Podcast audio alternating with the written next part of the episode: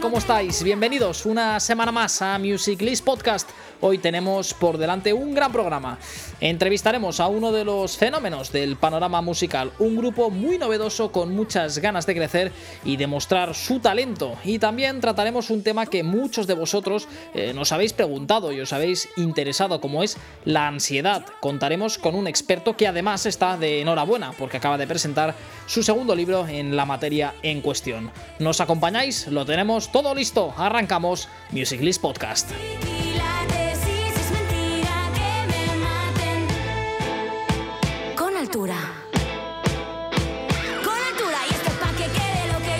Pues arrancamos este programa con una entrevista que teníamos muchas ganas de hacer. Un grupo reciente con pocos años de vida, pero con mucho recorrido y que ya han sorprendido en muchos festivales, salas de conciertos.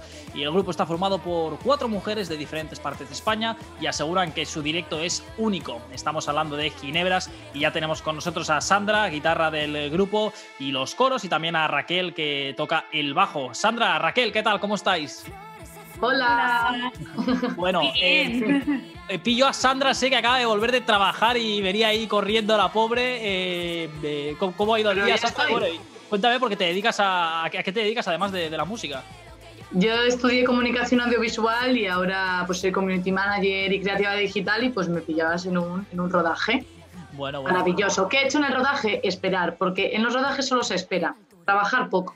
y, y, que lo digas, yo eh, tuve no sé si la suerte o la mala fortuna de participar una vez en un anuncio y, es algo frustrante. Es que el tiempo no pasa, estás ahí y, no hay manera de, que avance el tiempo y estás ahí sin hacer nada.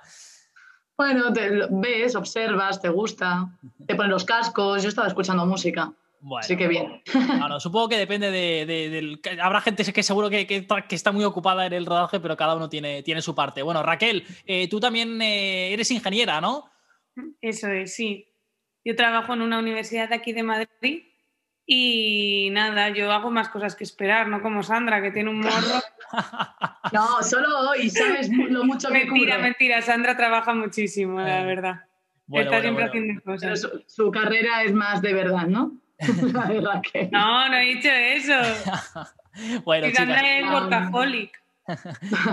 Workaholic, bueno, bueno, bueno. Eh, imagino que, en el trabajo de la banda, que al final es lo que aquí nos incumbe, eh, ahí, ahí también. Eh, chicas, lo que comentábamos, bueno, tenéis vuestro trabajo, pero además, bueno, para lo que aquí estamos, que sois y tenéis el grupo Ginebras, que la verdad que, bueno, muy poco tiempo de, historia, pero oye, estáis teniendo una tirada espectacular. ¿Cómo, ¿Cómo, funciona esto de compaginar con vuestra vida paralela, la del trabajo y luego la de la música? ¿Cómo, cómo se está yendo estos primeros años? Bueno, es que llevamos en verdad dos años solo, ¿no? o sea, bueno, uno realmente, y nos ha pillado con la pandemia, entonces es todo un poco raro. Yo creo que si no, pues eh, hubiese sido las cosas muy diferentes. Pero yo creo de momento bien, tanto Raquel como yo y mis compañeras, mm, por las tardes, noches ensaya, por el día trabajas y por la noche pues duermes tres horitas, que no está mal de todo.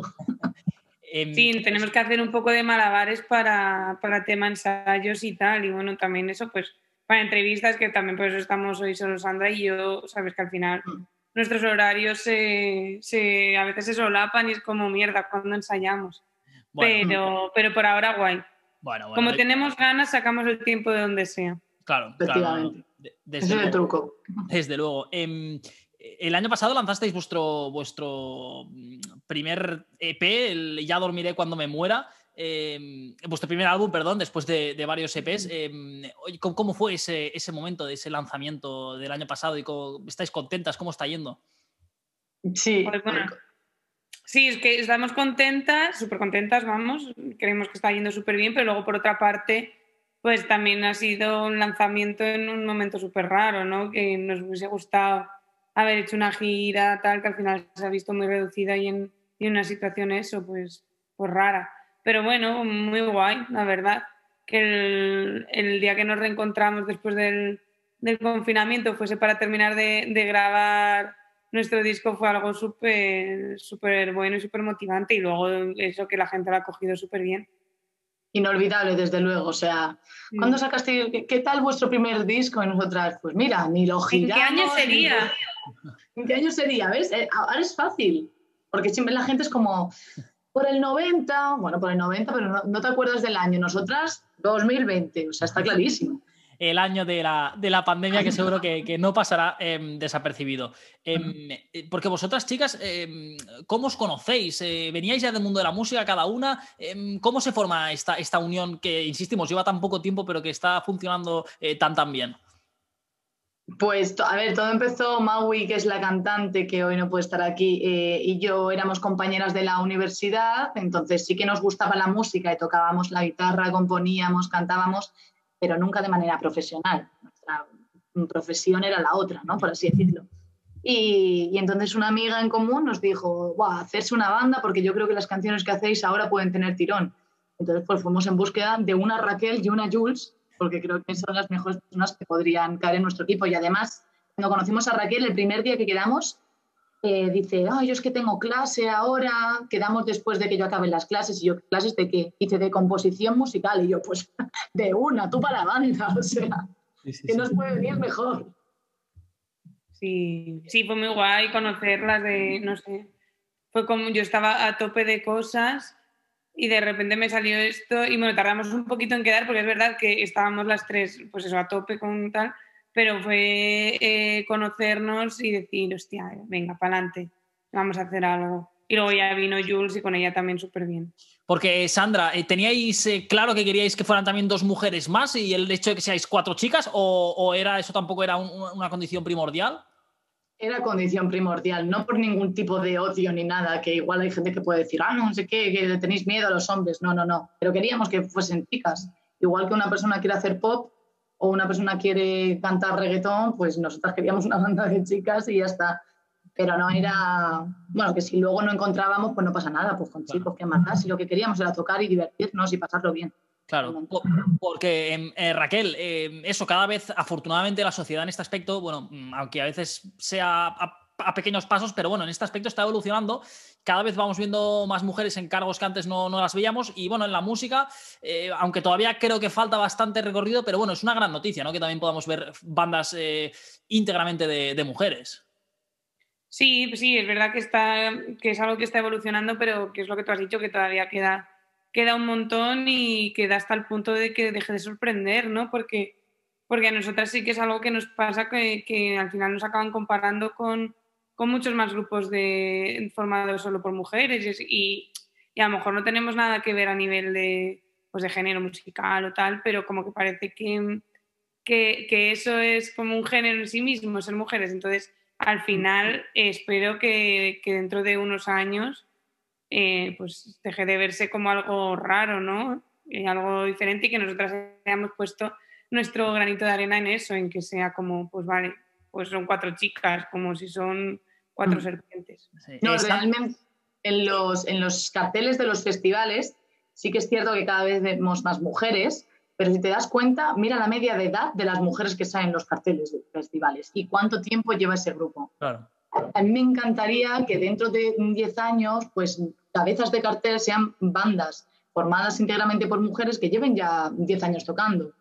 ¿Por, oh, ¿por, qué, ¿por qué porque, sí, perdona, chicas, ya para ir cerrando ese tema, una pequeña reflexión y, también preguntaroslo. ¿Por qué creéis que cuesta tanto? Porque al final eh. es como vosotros habéis hecho, juntaros cuatro amigas, eh, empezar y, bueno, luego obviamente tener recorrido y, que la gente os apoye, pero bueno, eh, ¿por qué creéis que cuesta tanto igual? Sí, eso, es lo que, lo que iba a decir justo, ¿no? Que, que el hecho de que, de que a día de hoy siga habiendo muchos menos grupos de chicas que que de chicos no es que las chicas no toquemos, no es que eh, no nos guste la música, no es que desde pequeñas tal, pero igual sí que hay un punto cultural o un punto en el que los productores no apuestan por ello que, que nos va haciendo caernos, ¿no? Y que vayamos abandonándolo, cosa que yo creo que, que los chicos no, no, no, hacen tanto. De hecho, pues eso, al final, eh, pues buscábamos baterías cuando antes de que llegase Jules y sí que veíamos que había un montón de baterías, pero un montón.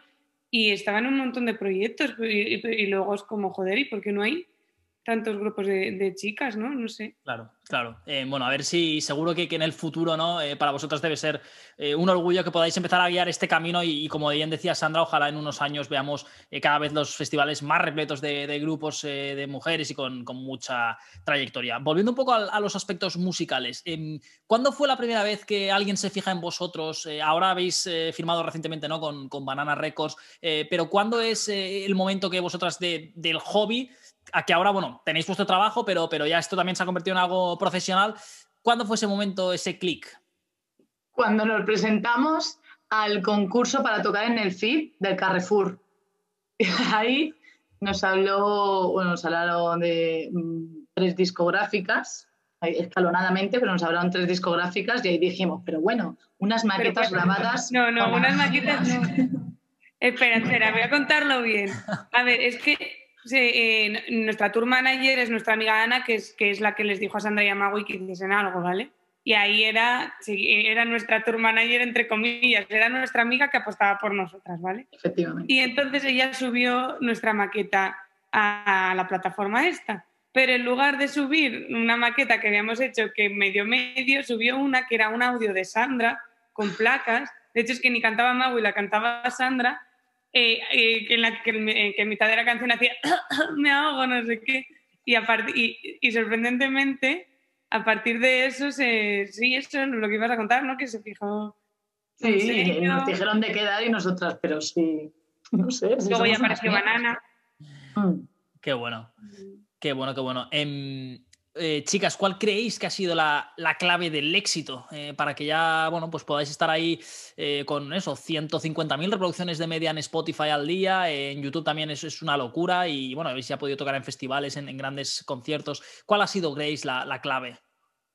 Es que claves como tal no hay, porque parece que cuando tú dices claves, ya es como cualquier persona que haga lo que tú dices que es una clave, ya va a triunfar el éxito es súper relativo, además, que igual para nosotras tenemos mucho éxito, pero para alguien, para Santi Balmes, nosotras somos una mierda, ¿sabes? Por así decirlo. Eh, pero yo lo que podemos decir es lo que hacemos nosotras, y es trabajar, ensayar muchísimo, eh, divertirnos tocando, y si tú te diviertes, seguramente haya una posibilidad de que el resto también lo haga. El directo, ¿no? El directo, Raquel, todo el mundo habla. Yo la verdad que no he tenido la, suerte todavía de poderos ver en directo, pero todo el mundo habla de que, es una locura, ¿no? Ver un concierto vuestro. A ver, bueno, es que es, que es un poco a raíz de lo que decía Sandra. Nosotras al final eh, disfrutamos un montón. En ningún momento hemos planteado en plan, tenemos que hacer un directo increíble. No sé, es que, es que no, no, no lo pensamos. Nosotras pues al final disfrutamos y creemos que disfrutando así también lo transmitimos y que también la unión que tenemos las cuatro eh, se, puede llegar a palpar y por eso es divertido, ¿no? Porque al final estamos pues de risas, haciendo algo que lo hacemos ya un poco más serio que como cuando empezamos, ¿no? Con un poco más de, pues de cabeza lo que hacemos y eso, pero al final disfrutando y yo creo que, que ese, ese pues frescor, o no sé cómo decirlo, porque la palabra fresco está como muy, muy estrellada ya, pero pero que al final eso se, se note, por eso la gente se lo pasa bien y que somos como espontáneas, no sé. Es que no, hay ninguna clave. Que igual otra gente dice que es una puta mierda lo que hacemos y que debería estar más preparados, yo qué sé. Seguro, seguro. No, pero necesitamos rodar más, que es que no hemos podido girar tampoco, entonces necesitamos mejorar muchísimo el directo. Lo único que podemos ahora ofrecer en directo es pasárnoslo bien. Y si eso a la gente le parece que es un directazo porque te lo estás pasando bien y entonces ellos se divierten, pues entonces sí. sí, también nuestra música es bastante clave para, para eso, que no hacemos rollo cortavenas tampoco, ¿no? Es, música que es fácil de transmitir. Sí, sí. Os quería preguntar, eh, una cosa es ensayar, componer canciones, pero eh, bueno, eh, ¿Cómo, se trabaja la puesta en escena, el directo? también entiendo que se han ensayar un poco todo eso. Que va, que va. O sea. Apuntamos en una libreta. Sí, o sea, en el directo sí que, por ejemplo, decimos, va, tenemos que hablar todas porque a todas nos gusta el palique, todas somos muy extrovertidas y a todas nos gusta hablar en directo. Como mucho decimos, mira, después de esta canción agradecemos a Banana Records o después de esta canción agradecemos a la sala y ya. El resto, improvisación y pasarlo bien. De hecho, en los ensayos, la gran mayoría de veces, como ya decimos, tenemos otros trabajos, llegamos súper cansadas y igual estamos ensayando sentadas. Es que ni nos preparamos eso. Claro. Em, ¿En qué puntos os encontramos ahora mismo? ¿Estáis eh, trabajando en nuevos temas, componiendo y relacionado a la pregunta anterior? Imagino que con ganas de a la que se pueda poder eh, salir, girar, tocar y, y en grande en, conciertos y festivales. Lo debéis echar de menos. Pues sí, muchísimo. Echar de menos. No nos ha tiempo. No nos ha dado tiempo a echar de menos. No, no, lo echamos de menos a nivel usuario. en plan, de lo otro no, ni idea. ¿Qué, es ir como artista a un festival? ¿Habéis tenido la, oportunidad de, como artistas de, en alguno? bueno, antes de la pandemia fuimos al FIP, pero que no era, era el pre-FIP, no era pues esto de, del concurso y tal. Y luego ahora, eh, sí, bueno, en, en Tenerife estuvimos en, Galicia. en Galicia, pero claro, con esta situación tan rara, que es que tampoco lo que... No, es la idea que nosotros concebíamos de un festival. Y ahora nada, pues si es que si no podemos salir a tocar, pues ¿qué vamos a hacer? Pues componer y a ver qué sale.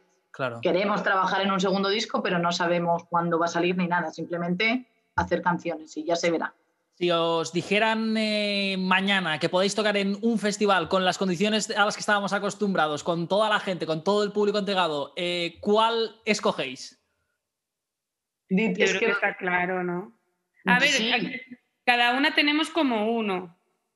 Sí. ¿Vale? Pero eh, el que nos une a todas y que también forma un poco parte de nuestra historia, por así decirlo, es el FIP. El FIP. Sí. Claro, a mí, por ejemplo, me molaría muchísimo Sonorama o BBK.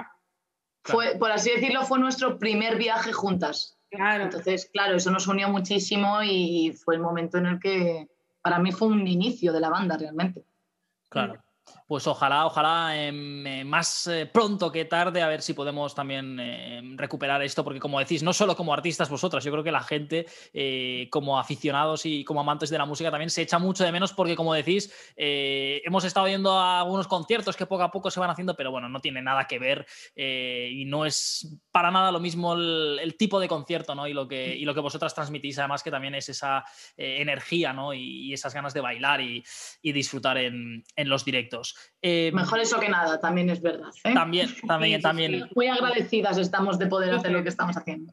También, también, desde luego. Em, eh, chicas, ya una pregunta que supongo que se han hecho muchas veces, pero también para la gente que todavía no nos conozca en nuestro programa, el nombre del grupo, ¿por qué os decidís llamar Ginebras? Mm, en verdad no es que no tiene explicación, es una mierda contar esta historia, porque ojalá tener ahí un algo guay que contar, pero no. algo. Sí, ya. Pero medio lo soñé porque como que yo siempre quise tener una banda, porque yo no me veía de cantante, entonces dije, siempre voy a tener una banda, tal. ¿Cómo se llama? Pues ahí dije, tequila, no, ya existe, o ginebra, me gusta más.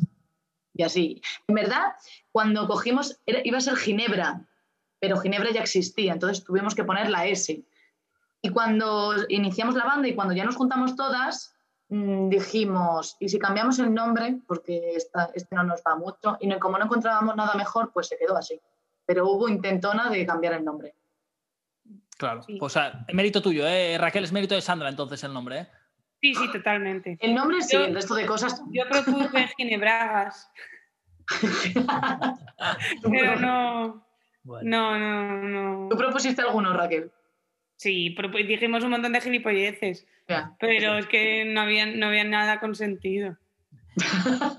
Pues chicas, ya para, ir cerrando, ahora sí, eh, no sé si después de la publicación del 2020 estáis trabajando para, sacar otro, otro álbum o antes queréis, como decís, eh, explotar y, girar un poco con el, con el antiguo trabajo y, vais a ir componiendo parte en, la recámara. Y ya la última también vinculado con esto, antes de, de, cerrar, no nos podéis adelantar nada, ¿no? Todavía entiendo que es precipitado, ¿no? Hablar de conciertos o bolos cuando es difícil, ¿no? Por la situación ahora mismo está todo nuestro equipo, suena así esto muy tal, ¿no? Pero toda la gente de Banana y de Golden Beat eh, intentando pues cuadrar el tema fechas y demás, porque en este verano presuponemos que ya van a ir habiendo cosillas.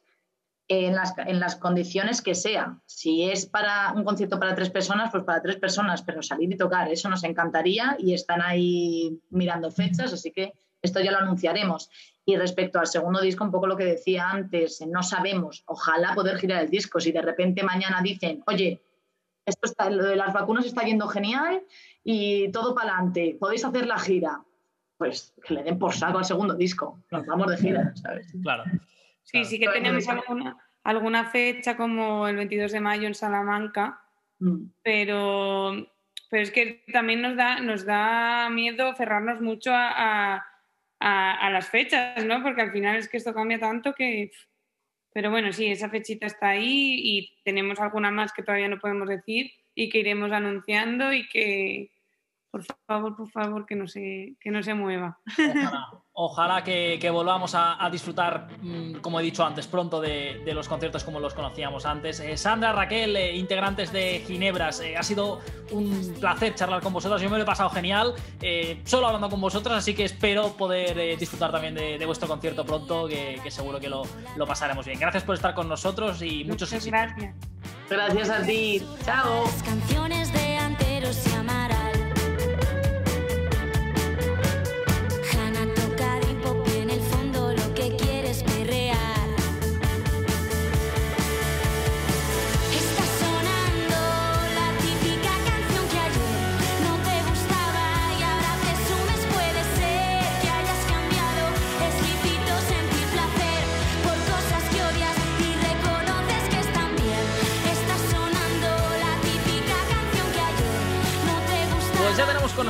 nuestro próximo invitado. Él no es ningún terapeuta, ni médico, ni influencer, mucho menos vendedor de motos, pero tiene un máster personal en lo que la ansiedad se refiere y desde hace ya varios años ayuda a, a que las personas dejen de sufrirla.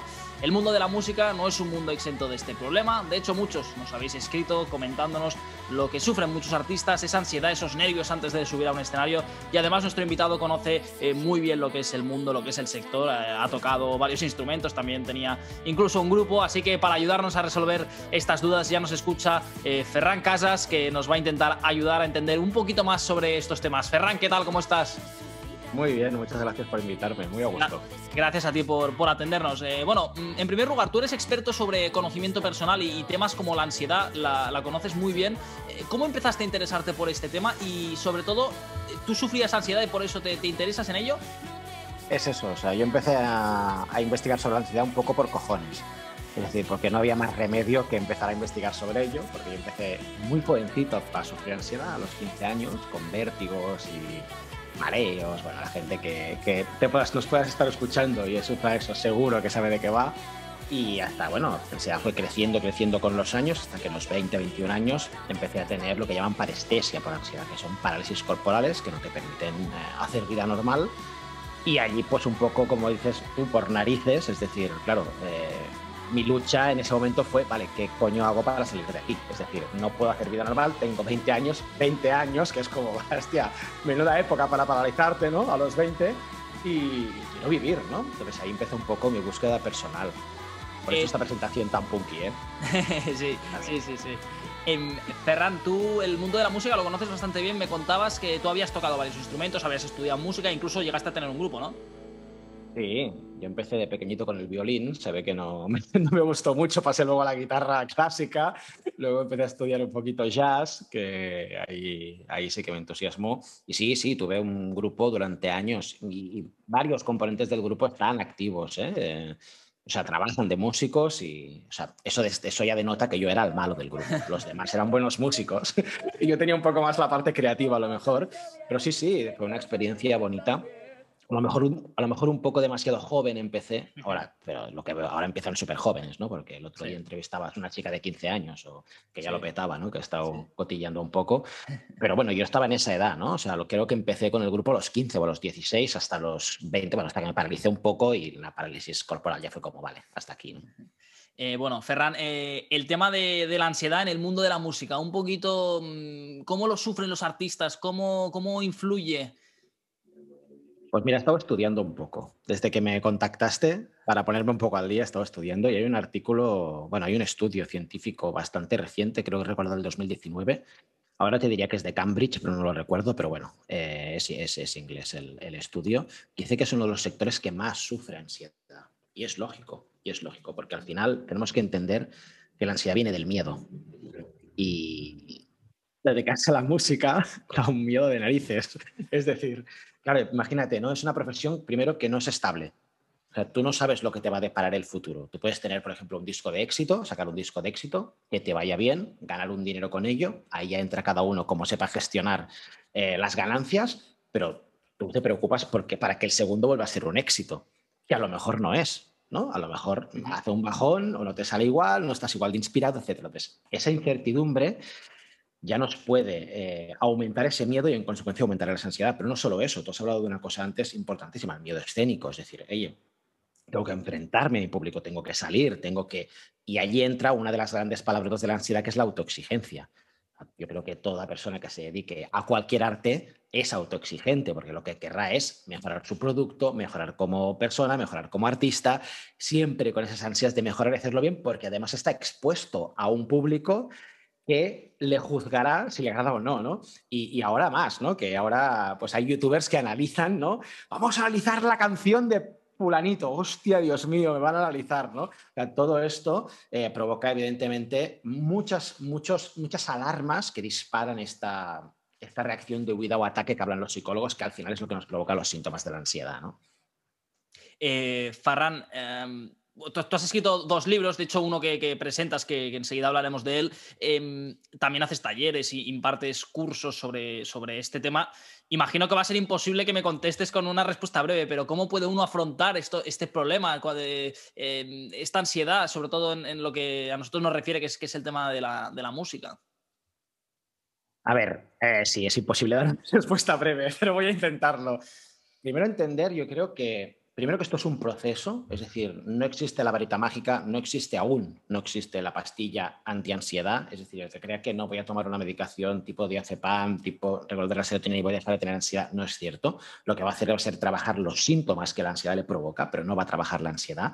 Y a partir de aquí, cuando realmente puedas enfocar que esto es un proceso, trabajarlo de forma ordenada. Mira, me lo pones a huevo porque has dicho, Ferran, tú tienes talleres, ¿no? Donde enseñas a salir de la ansiedad. Ya, pues que yo no enseño a salir de la ansiedad.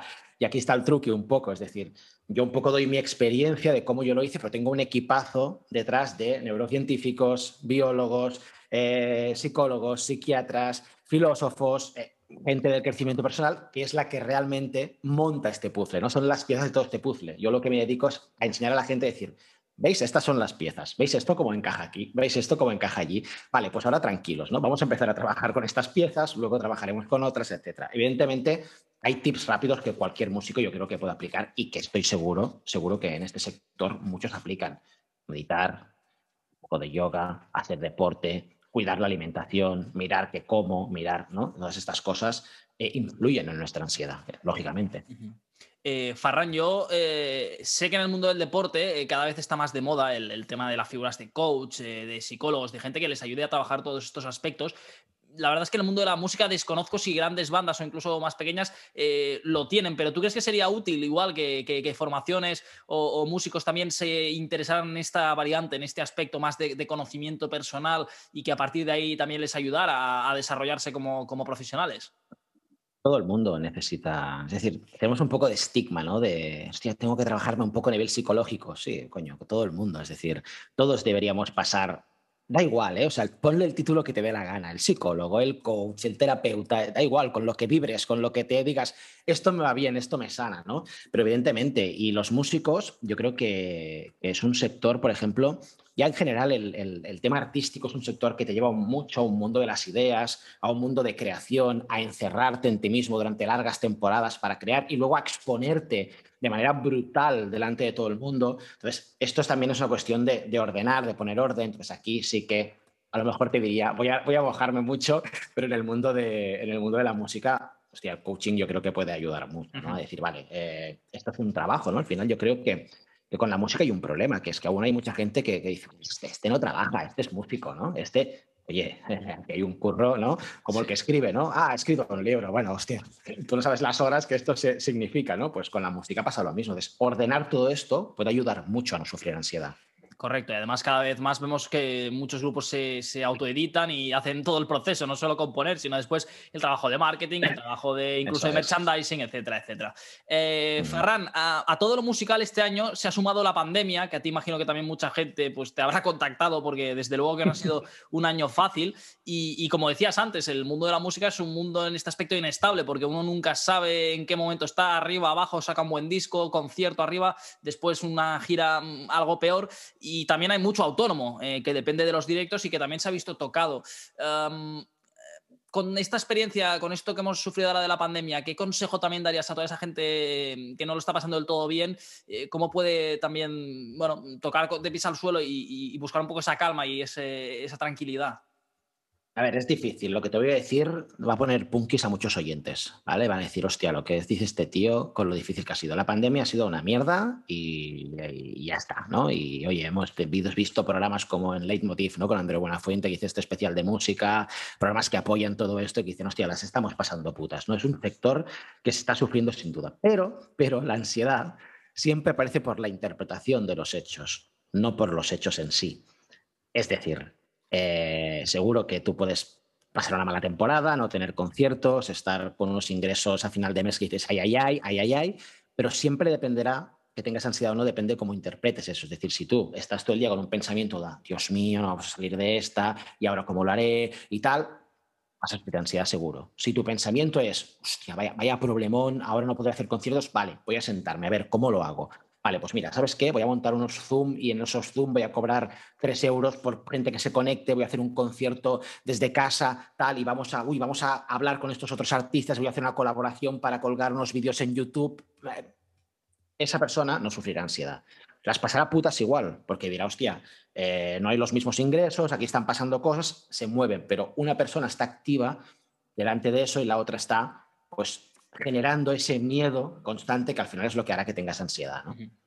Pues el cómo afrontar, el cómo afrontar las cosas, eh, eso, con eso es una buena, una buena manera también de, enfocarlo. Eh, Farran, para todo ello, bueno, para ayudar a toda la gente que, tiene esos problemas, eh, tú tienes una serie de talleres y la gente que tenga dudas o que te quiera ayudar puede contactar contigo, ¿no? A través de www.ferrancasas.com y también por redes sociales y demás, ¿no?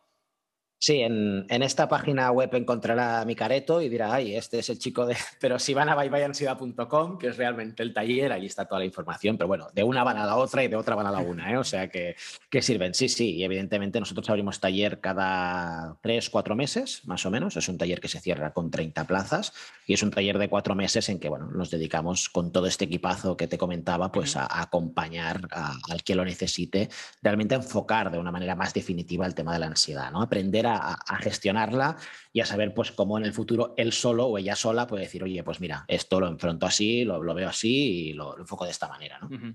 Pues dicho queda ahí para que la gente te pueda encontrar y, buscarte si les, está interesando todo esto que estamos charlando. Bueno, además de todo esto, también te tengo que dar la enhorabuena porque estás de estreno. Tu segundo libro, que se titula El pequeño libro de la ansiedad. Eh, bueno, cuéntanos, eh, ¿cómo crees que, este libro puede ayudar también a, músicos y artistas? Eh, entiendo que, que, va enfocado en general, pero como nosotros pues, nos enfocamos en este aspecto, ¿cómo les puede ayudar?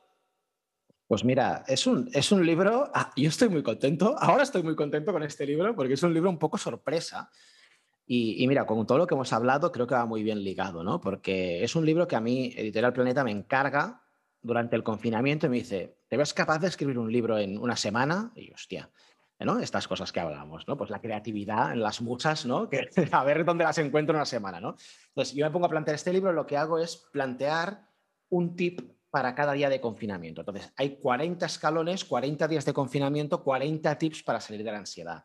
Yo creo que este libro, eh, a diferencia del primero, de ansiedad, que sí que es más el método, cómo trabajarlo poco a poco, este libro es un poco más creativo en ese sentido entonces, seguro que cualquier persona creativa con ideas y tal sacará eh, ideas que le harán resonar en su cabeza y dirá, ostras, esto lo puedo aplicar ¿no? en mi ansiedad. Esto lo, porque al final son reflexiones que todos podemos hacer y que decimos, ostras, pues a lo mejor yo no estaba enfocando esto así, ¿no? A lo mejor si lo enfoco de esta otra manera, pues la ansiedad desaparece. Y evidentemente es cuestión de aplicarlo luego, ¿eh? que aquí está el trabajo de cada uno. Ah, ahí te iba, te iba a decir, eh, me, has, medio respondido ya un poco la diferencia que había con el otro libro que se llama Bye Bye Ansiedad. Bueno, pues un poco, un poco eso, el tema de las, de las reflexiones. Entiendo que, de, lectura apta para, apta para todos los públicos. Me refiero que si no tengo ni idea también del tema este, también me va bien, ¿eh? Incluso si soy. Apta para todos los públicos. Aquí la cosa es explicar qué es la ansiedad y explicar maneras de cómo podemos enfrentar. Ya te digo, la primera es coger mi taller que hace nueve años que hacemos y plantearlo en libro, el Bye Bye Ansiedad, por eso se llama igual que el taller, Bye Bye Ansiedad, y allí sí que planteamos, oye, paso a paso, incluso ahí puedes ir escribiendo tú cómo hacerlo. Y este segundo es un libro más reflexivo, más reflexivo que hay hasta, hasta dichas de Marco Aurelio, donde reflexionar y decir, hostia, este pavo que decía, ¿no? Hace mil años, pues oye, eh, interesante, ¿no? Y Ferran, ya está, ya tenemos el libro disponible. Eh, ¿Dónde lo podemos encontrar? ¿O todavía no, no, ha salido? Sí, sí, sí. Salió ayer. O sea que estamos de estrena, pero estrena morena. O sea que sí, sí, lo podéis encontrar en, en todas partes. En Casa del Libro, Amazon, estas cosas. Y en cualquier librería de barrio. Yo he cruzado la calle y estaba. O sea que. Importante, importante también. Está presente apostar por el, por el comercio de barrio, el comercio, el comercio local. Eh, a ver si en San Jordi Ferran, bueno, se puede hacer alguna presentación o no, que este, se acerca a estas fechas. Este año estará igual complicado, pero, pero bueno, siempre le hace ilusión ¿no? a, un, a, un, autor y a un artista presentar su libro. Mira, yo el primer libro lo saqué en marzo del año pasado, o en febrero del año pasado, o sea que ya no hice San Jordi y este año lo veo peludo también. Pero bueno, ya llegará. Oye, tengo más proyectos, o sea que algún día haré San Jordi, presentaciones y estas cosas. De momento todo virtual, pero oye, mira, bien que estamos, ¿eh? La tecnología nos da esta oportunidad mira. La fama, Ferran, todavía tendrá que esperar. Esas firmas y esas colas todavía tendrán que esperar. Eh, puede esperar toda la vida. ¿eh? No, yo te digo que desde, que desde que superé mis parálisis y mi ansiedad y empecé a, o decidí que dedicaría mi vida a acompañar a aquel que lo necesitara, eh, ya te digo que, me quedo, me quedo tranquilo Perfecto. Eh, Farran, pues el pequeño libro de, la ansiedad, ya lo, ya lo escucháis, lo podéis encontrar en todas las eh, superficies, online y comercio de barrio, en fin, en, todos lados ya disponible ese libro. Ferran, ya para terminar, la, última, em, para todos estos artistas emergentes que empiezan y también para la gente que, no atraviesa su mejor momento debido a la pandemia, una última reflexión, un último apunte, un consejo, me atrevería, el minuto de oro, como dicen en los debates, eh, todo tuyo para, para que puedas dar tu, última, tu última reflexión.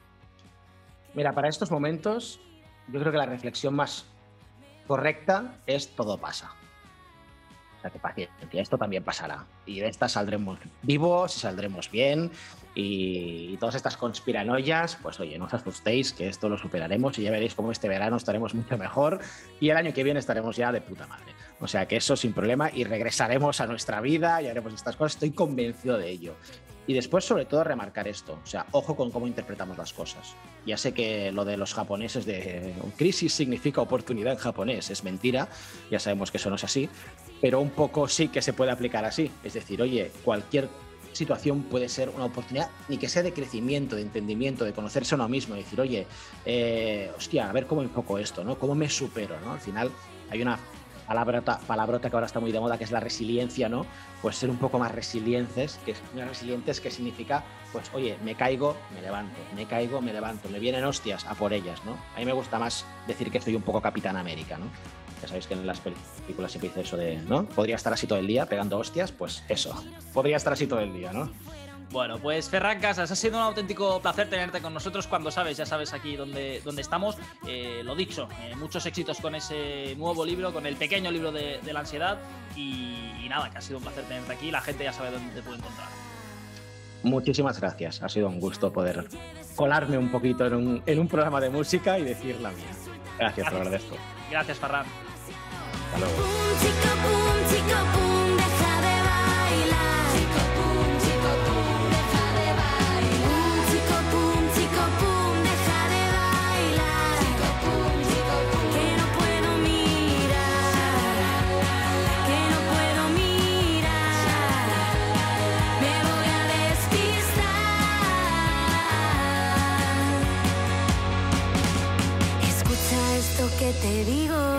Pues esto ha sido todo, un programa más y la verdad es que creo que hemos aprendido muchísimo. Ha estado genial poder contar con Ginebras y con Nacho Casas. Seguiremos trabajando para traer el mejor contenido a este espacio y hasta entonces ya lo sabéis, seguidnos a través de nuestras redes sociales y musiclist.com. Nos escuchamos muy pronto. Un saludo como siempre de Bruno Ballester.